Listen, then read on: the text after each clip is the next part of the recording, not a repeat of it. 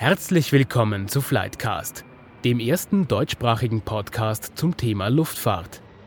Was Sie rund ums Fliegen immer schon interessiert, hat Michael Tschocklich für Sie recherchiert.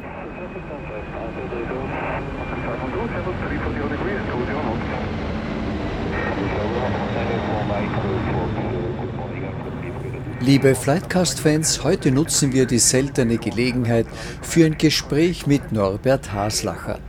Haslacher ist Chef und CEO von Frequentis. Das Unternehmen ist mit einem Marktanteil von rund 30 Prozent Weltmarktführer bei Sprachkommunikationssystemen für die Flugsicherung. Frequentis bietet aber auch Software- und Hardwarelösungen für Leitzentralen von Polizei, Feuerwehr, Rettungsdiensten, Schifffahrt und Bahn an. Die Kunden reichen von den ÖBB und der Flugsicherung Austro Control in Österreich bis hin zur NASA. Das Unternehmen hat rund 1800 Mitarbeiter und die Zentrale in Wien. Ja, und wenn es jetzt für Sie ein wenig hallig klingen mag, dann wundern Sie sich nicht, denn wir sind beim Interview Corona bedingt mit einem gehörigen Respektabstand voneinander gesessen. Herr Haslacher, 2020 wird für viele Unternehmen auch durch Corona zum Schreckensjahr. Warum eigentlich nicht für Frequentis? Ja, Frequentis hat ein eigenes Geschäftsmodell, das vielleicht mit wenigen vergleichbar ist. Wir beliefern ausschließlich Behörden äh, mit sicherheitskritischen Aufgabenstellungen und das weltweit und sicherheitskritische Infrastruktur kann man nicht wegrationalisieren. Insofern ist äh, das Corona-Szenario wahrscheinlich weniger in der Auswirkung auf dieses Geschäftsmodell als bei anderen. Und das ist der einzige Grund, warum Sie keine Kurzarbeit benötigen und so gut durch die Krise kommen? Ich glaube, es ist die Struktur und Charakteristik äh, eines Behördenkunden, der ja sehr langfristige Verträge mit Ihnen macht alles ist auf Basis von öffentlichen Vergabeverfahren.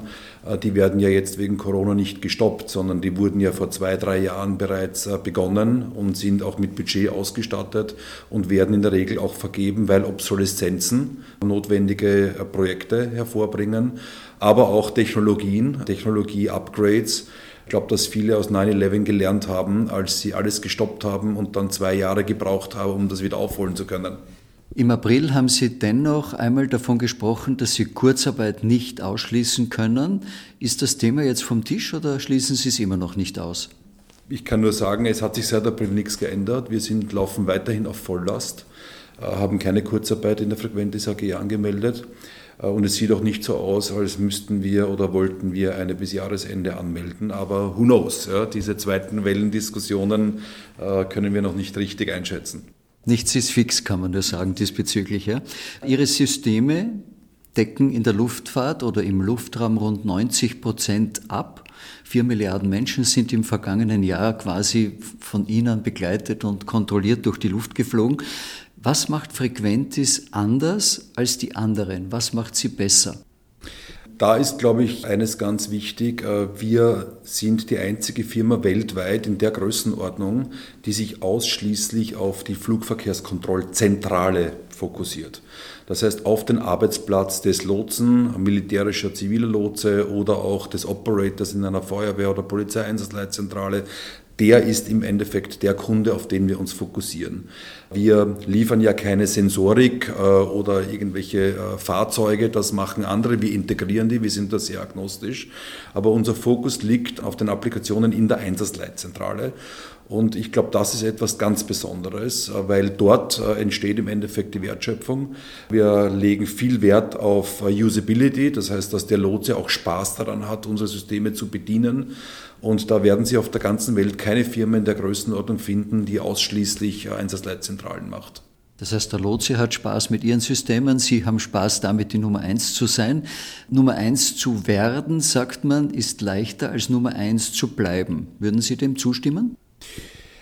Eine gute Frage. Ähm, ich habe zu wenig Erfahrung, um das wirklich äh, beantworten zu können. Was wir sehen ist, äh, wir hatten einen super Auftragseingang in diesem Corona-Jahr im ersten Halbjahr verglichen zum letzten Halbjahr 30 Prozent mehr. Ich glaube, das zeigt unsere gute Position im Markt und die können wir auch weiter ausbauen mit einem ganz klaren Fokus auf die Einsatzleitzentrale. Ich sehe auch nicht äh, andere Firmen, die diesen Fokus auf die Einsatzleitzentrale selbst haben. Die sind eher diversifizierter äh, als wir. Insofern habe ich jetzt keine Angst, dass wir diese Nummer eins in nächster Zeit in Gefahr sehen. Sie haben gesagt, Wachstumstreiber für die kommenden Jahre werden drei Dinge sein. Das Mobilitätsbedürfnis der Menschen, die Installation von 5G und der Remote Tower. Warum gerade diese drei Themen? Wir haben im Rahmen des IPOs äh, 2019, also zur Vorbereitung. Also des Börsegangs. Des Börsegangs, korrekt. Äh, uns sehr intensiv mit der Strategie der Frequentis und mit der Position der Frequentis im Weltmarkt beschäftigt und auseinandergesetzt. Äh, und haben auch die Megatrends analysiert und welche haben davon im, den wesentlichen, einen wesentlichen Impact, eine wesentliche Auswirkung auf unser Geschäftsmodell. Und da sind diese drei hervorgekommen. Das, äh, ich möchte es ein bisschen korrigieren. Das eine ist das Thema Mobilität, ja, äh, nicht nur von Menschen, sondern auch von Gütern. Das zweite ist das Thema Sicherheit. Da spielt 5G mit eine Rolle als Technologie. Sicherheit der Menschen. Wir glauben, dass es ein steigendes Sicherheitsbedürfnis gibt bei den Menschen. Und das dritte ist das Thema Technologie. Äh, Technologie wie 5G auch in diesem Fall oder wie Remote Tower hilft den Betreibern sicherheitskritischer Infrastrukturen äh, einfach effizienter, kosteneffizienter, aber auch sicherer Infrastrukturen zu betreiben. Und wir sind überzeugt, dass diese Megatrends auch nach der Corona-Krise und während der Corona-Krise Bestand haben. Die Mobilität haben Sie als erstes genannt. Hat Corona dieses Mobilitätsbedürfnis nicht drastisch verändert? Da bin ich immer noch recht unsicher, muss ich sagen. Ich glaube, äh, meine persönliche Meinung ist, das wird von Region zu Region äh, unterschiedliche Auswirkungen haben. Dort, wo man äh, USA oder Europa, wo man sehr viel gereist ist, vielleicht sogar sinnlos gereist ist. Ich sage auch immer bei Frequentes, wir haben 12.000 Reisen pro Jahr, Flugreisen pro Jahr. Ist es wirklich notwendig, dass wir 12.000 Flugreisen pro Jahr haben oder könnten es nicht nur 10.000 sein und wir machen viel mehr mit dem Kunden auf dem virtuellen, digitalen Weg? Da wird es vielleicht ein Stück weit äh, weniger Preisebedürfnis geben. Aber gerade in den asiatischen äh, Räumen, wo Indien, Indonesien, die bauen 100 Airports äh, in den nächsten zehn Jahren, um diesem Mobilitätsdrang der Bevölkerung gerecht werden zu können. Ich glaube, das wird dort unaufhaltsam weitergehen und stärker wachsen als in den europäischen oder nordamerikanischen Zonen. Weil die auch relativ viel aufzuholen haben im Vergleich zu uns. Genau, genau. Werden die Menschen Ihrer Meinung nach jetzt abseits von diesen Geschäftsreisen auch in Europa und in den USA mehr fliegen als bisher oder wird sich das reduzieren? Durchaus auch in Gemeinsamkeit mit dem Klimathema. Ich glaube schon. Ich meine, der Mensch hat ja eine Eigenschaft, er vergisst relativ schnell. Das wird sich wahrscheinlich auch im Flugverkehr widerspiegeln. Ja? Wir werden relativ schnell wieder zu alten Höhen zurückkehren. Aber trotzdem glaube ich, ich merke es bei unseren Kolleginnen und Kollegen, dass schon ein Umdenken da ist. Muss ich diese Reise jetzt wirklich antreten? Äh, man hat jetzt gelernt die letzten sechs Monate, dass es auch äh, mit weniger Reisen äh, geht, dass der Kunde auch bereit ist, virtuell Dinge abzunehmen oder virtuell ein Kundenmeeting abhalten zu können. Es wird sich reduzieren, aber ich glaube nicht, dass es sich massiv reduzieren wird. Also es wird vielleicht im großen einstelligen Prozentbereich sein weil es gerade auch fürs Geschäftemachen ja dieses, ich sage es einmal so salopp, Menscheln braucht, oder? Und das lässt sich ja über das Virtuelle weniger gut herstellen, als wenn man sich trifft. Das ist korrekt. Das ist gerade im sicherheitskritischen Bereich, wo ja ein wesentliches Kaufkriterium das Vertrauen zwischen dem Lieferanten und dem Kunden ist. Das wird man über virtuelle Wege alleine nicht herstellen und ähm, nachhaltig auch etablieren können. Deswegen wird es Reisen geben. Aber ich glaube trotzdem, dass wir wahrscheinlich die letzten zehn Jahre schon zehn Prozent der Reisen äh, einsparen hätten können, aber trotzdem dieses Vertrauen hätten herstellen können mit unseren Kunden. Kommen wir zum zweiten großen Thema, das Sie angesprochen haben, die Installation von 5G. Sie haben es mit Sicherheit überschrieben. Was wird denn 5G für Möglichkeiten eröffnen, die es heute noch gar nicht gibt?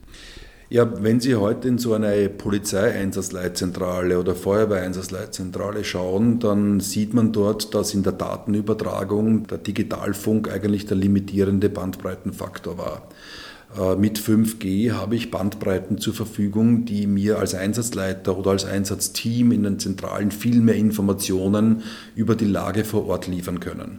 Das können einerseits Drohnen-Videoübertragungen sein, um mir einen besseren Überblick machen zu können über die Lage und damit die Einsatzmittel optimaler gestalten zu können äh, aber auch Bodycams äh, bei Polizisten, um deren Sicherheit zu erhöhen. Das ist mit 5G LTE alles kein Problem. Die Infrastruktur ist ja da, es wird ja auch die kommerzielle Infrastruktur genutzt. Wichtig ist, dass wir mit den Mission Critical Services auch für die Blaulichtorganisation gesicherte Übertragungen äh, bewerkstelligen können, sodass eben diese Datenübertragung nicht beeinflusst werden kann. Und welche Rolle spielt dabei das Thema Sicherheit, das Sie angesprochen haben? Gerade wenn man jetzt laufendes Bildmaterial überspielt, nehme ich an, ist der Stellenwert von Sicherheit noch einmal wichtiger. Ja, also das eine ist die sichere Datenübertragung, dass sie eben nicht manipuliert werden kann. Äh, dafür gibt es ja auch äh, mittlerweile Firmen, die sich in diesem Mission Critical Services Bereich sehr schlau gemacht haben und dort auch die ersten Softwarepakete entwickelt haben. Wir haben ja auch uns an einer Firma beteiligt, nämlich die Firma Nemagent in Spanien, die sich, die sich spezialisiert hat auf das Thema Mission Critical Services auf Basis von LTE 5G. Das heißt zu Deutsch was? Das heißt, dass eigene Software entwickelt wird, die auf der kommerziellen LTE-Hardware aufsetzt, aber eben in diesem Softwarebereich dafür Sorge trägt, dass für Blaulichtorganisationen oder auch militärische Organisationen Daten sicher übertragen werden können. Auch Sprache sicher übertragen werden können. Also da gibt es Mission Critical Services, Mission Critical Push to Talk, was man vom Funkgerät kennt. Das sind eigene Softwarepakete, die eben notwendig sind, um nicht im kommerziellen, offenen Bereich äh, die Daten übertragen tragen zu müssen, sondern eben in einem geschützten, viel sichereren Bereich als im kommerziellen Umfeld. Und diese Datenübertragungen äh, werden aus meiner Sicht helfen, erstens die Lage besser einschätzen zu können, weil Sie können sich gar nicht vorstellen, wie oft falsche Einsatzmittel zu einsetzen geschickt werden, weil eben äh, die Information nicht vorhanden ist. Weil der A nicht weiß, was der B tut. Ich glaube, es ähm, kann man gar niemandem einen Vorwurf machen, sondern der Controller oder der Lotse sitzt ja niemals am Ort des Geschehens. Das heißt, er muss sich ja ein Bild machen auf Basis von Daten und auf Basis von Sprache. Je mehr Daten ich diesem Lotsen oder diesem Einsatzleiter zur Verfügung stellen kann, in diesem Fall auch die Drohne, die über dem Feuer fliegt, um zu zeigen, wie groß ist das Feuer, äh, wie sind die Begebenheiten rundherum, gibt es dort Wasser in der Nähe, welche Einsatzmittel brauche ich, um das Feuer bestens bekämpfen zu können. Ich glaube, das wird ein Riesenschritt äh, sein, was äh, das Thema Sicherheit für die Menschen betrifft. Technologie ist da auch schon im Spiel und das ist der dritte Punkt, von dem Sie gesprochen haben. Technologie steht bei mir jetzt, wenn es um Luftfahrt geht, immer für diesen Remote Tower, also einen Tower, der nicht vor Ort von den Lotsen kontrolliert, gesteuert und bearbeitet wird, sondern die sitzen ganz woanders. Wie können Sie den Menschen erklären, dass der ferngesteuerte Tower, das ist ja wie die U-Bahn, die keinen Fahrer hat, eigentlich genauso sicher ist wie der herkömmlich besetzte Tower? Also grundsätzlich, wir haben diese Technologie knapp sieben Jahre lang entwickelt, gemeinsam mit der deutschen Flugsicherung. Da waren viele Regulatoren, Aufsichtsbehörden mit äh, dabei, um diese Technologie freizugeben äh, für den Flugverkehr. Und die erste Installation in Saarbrücken äh, mit der Zentrale in Leipzig, die 400 Kilometer weit weg ist, hat natürlich viele, viele Vorschriften hervorgebracht, die so ein Remote Tower erfüllen muss, um die Sicherheit äh, von Starts und Landungen äh, auch ermöglichen zu können. Dieser Remote Tower äh, ist sogar aus meiner Sicht sicherer als ein physischer Tower, weil sie können in so einer Zentrale ja das Bild anreichern um Sensordaten. Gerade in der Nacht ist das toll, wenn Sie es auch mit Nachtsichtgeräten äh, auf dem Vorfeld oder auf dem Flugfeld sehen, ob dort äh, vielleicht sogar ein Fahrzeug steht, das im Weg wäre, was Sie mit freiem Auge gar nicht sehen können. Äh, und ich glaube, dass man zustimmen kann, dass die Technik besser sieht in der Nacht als das menschliche Auge. Und insofern ist es Safety erhöhend, nicht Safety vermindernd. Und äh, auch im militärischen Bereich gibt es Einsatzgebiete, weil die US Air Force hat sich ja für unsere Technologie entschieden, letztes Jahr sie militärisch einzusetzen. Und das primär, weil die Sicherheit des Lotsen auch mehr gegeben ist, weil er in einem Bunker sitzen kann, in einem sicheren und nicht mehr am Rollfeld sitzen muss. Das heißt, die Technik ist sicherer. Bleibt als Fehlerquelle nur, dass die Sensoren und Kameras zerstört würden. Ja, auch da, Sie kennen ja äh, unsere Kultur, wir sind sicherheitskritisch. Äh, das heißt, bei uns gibt es alles mindestens zweimal.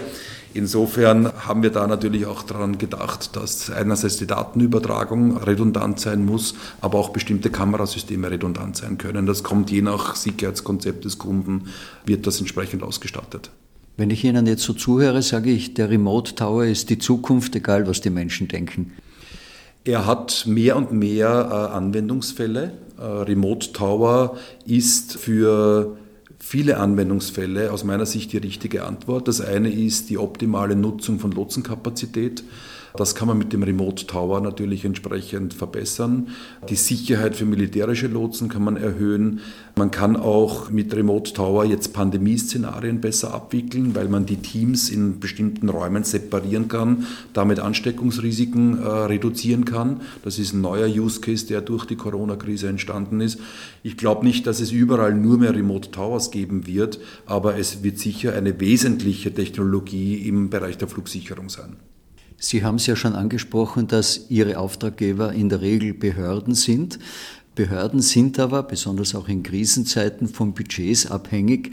Sehen Sie die Gefahr, dass eben wegen der vielen Milliarden, die in Corona fließen, es automatisch zu Auftragsrückgängen kommt in ein, zwei, drei Jahren, wenn die Regierungen wieder mehr auf die Finanzen schauen? Das ist mit Sicherheit ein Risiko, das wir gut beobachten müssen. Und äh, wir haben ein Customer Relationship Management System, also ein sogenanntes äh, CRM-System für die Pipeline weltweit äh, im Einsatz, wo wir in der Regel drei bis fünf Jahre in die Zukunft schauen können, weil unsere Kunden sind Behörden, die teilen uns ja auch mit, was wollen sie 2022, 2025 für Projekte starten. Und insofern, glaube ich, haben wir einen sehr guten Blick äh, auf die Zukunft, was an Budgets äh, ausgegeben werden möchte. Äh, und da sehen wir momentan keinen Einbruch an Budgetvergaben oder an äh, Auftragsvergaben. Natürlich, die Flugsicherungen hat es enorm hart getroffen. Die sind ja, viele sind in Kurzarbeit, viele sind von äh, Überflügen abhängig. Es gibt unterschiedliche Finanzierungsmodelle. Aber eins ist klar, ich glaube, die Flugsicherungen haben gelernt aus 9-11, dass wenn sie jetzt nichts tun, dann werden sie in ein, zwei Jahren das Problem haben, dass sie dann vielleicht nicht mehr die Kapazitäten äh, bereitstellen können, die sie benötigen. Und viel Flugsicherung sagen mir, ich habe jetzt so viele gute Leute frei, genau jetzt möchte ich die Projekte zu Ende bringen.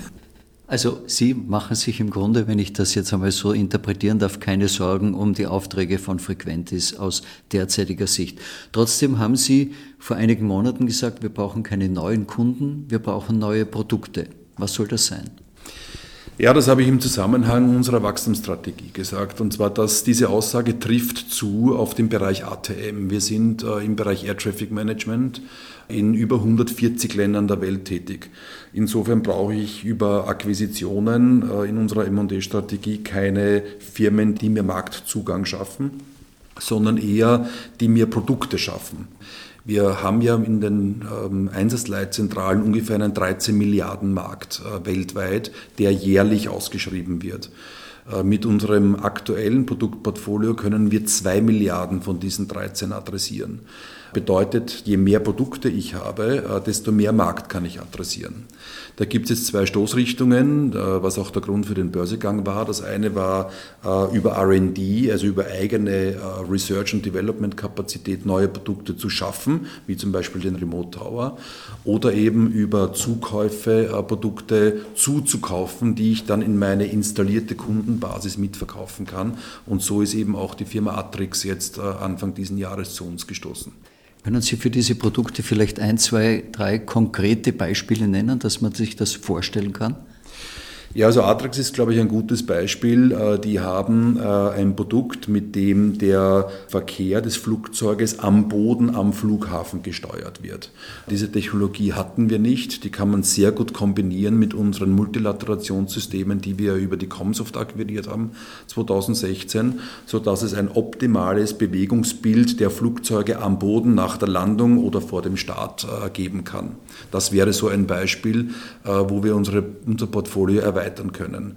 Äh, wo es auch äh, Erweiterungsmöglichkeiten gäbe, äh, ist im Bereich der ATM-Systeme also wo es wirklich um Air Traffic Management Systeme geht, gerade im Bereich der Digital Tower, weil Remote Tower ist zwar auch digital, aber ist äh, weitaus weniger als ein gesamter digitaler Tower, wo ich äh, die komplette Tower-Operation über Software äh, in einem digitalen Raum abbilden kann. Und da fehlen uns noch ein paar Komponenten dazu, die wir aber hoffentlich in den nächsten Monaten und Jahren entweder zukaufen können oder eben selbst entwickeln. Sie sind ja börsennotiert, Sie haben den Börsegang angesprochen. 32 Prozent haben Sie an der Börse, der Rest ist im Familienbesitz. Denken Sie, denkt Frequentis oder die Eigentümerfamilie daran, noch mehr Prozent an die Börse zu bringen? Das ist nicht ausgeschlossen. Die Familie hat ein klares Commitment abgegeben, dass sie immer 50 Prozent plus eine Aktie halten möchte, um eben auch die Mehrheit der Frequentis im Familienbesitz halten äh, zu wollen. Wir brauchen aktuell keine Kapitalerhöhung, aber äh, es ist sicherlich ein Szenario, wenn es mal eine größere M&E-Transaktion gäbe, äh, dass wir entsprechend über Altaktienverkauf im Mix mit Kapitalerhöhung neues Geld in die Frequentis hineinnehmen und damit auch den Free Float bzw. den Streubesitz erhöhen. Ja. Eine Möglichkeit, dass die Familie Aktien abgibt, ist die von Ihnen initiierte Mitarbeiterbeteiligung, oder? Ja, wir sind total stolz äh, auf die erfolgreiche Mitarbeiterbeteiligung, die wir umgesetzt haben kürzlich. Wir waren uns wirklich nicht sicher, ob das jetzt das Richtige ist.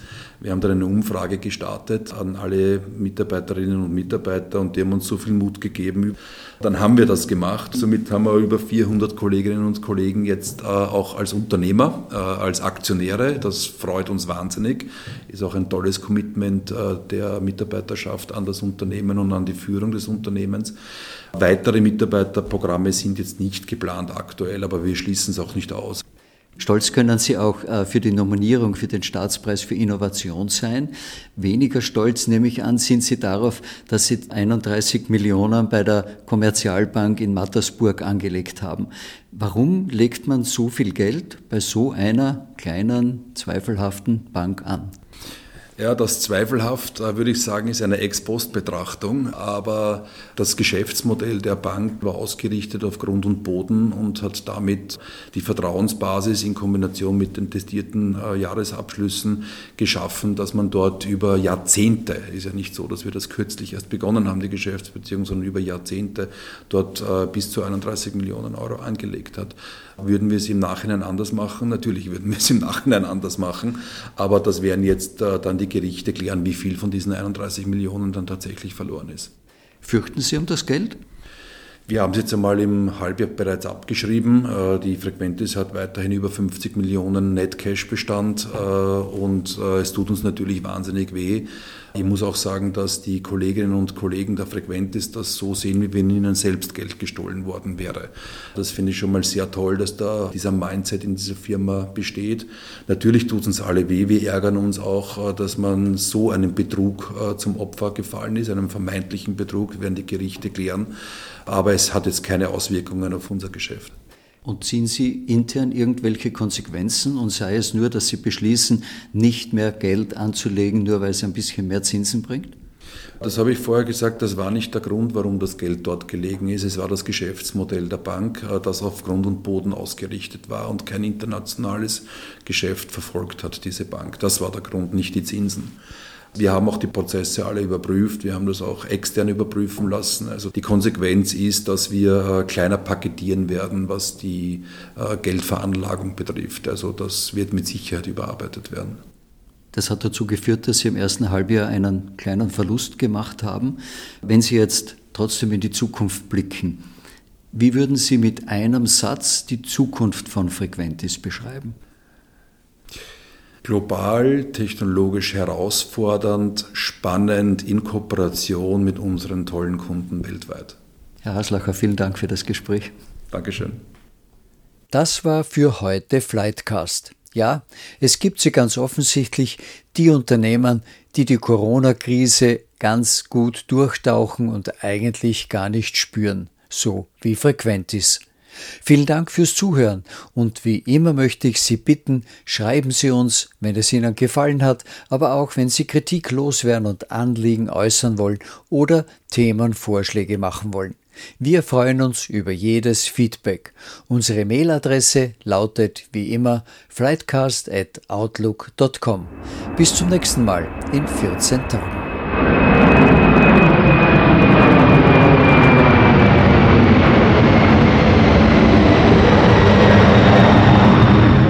Das war die heutige Folge von Flightcast. Bleiben Sie dran. Demnächst geht es weiter mit spannenden Themen rund um die Luftfahrt.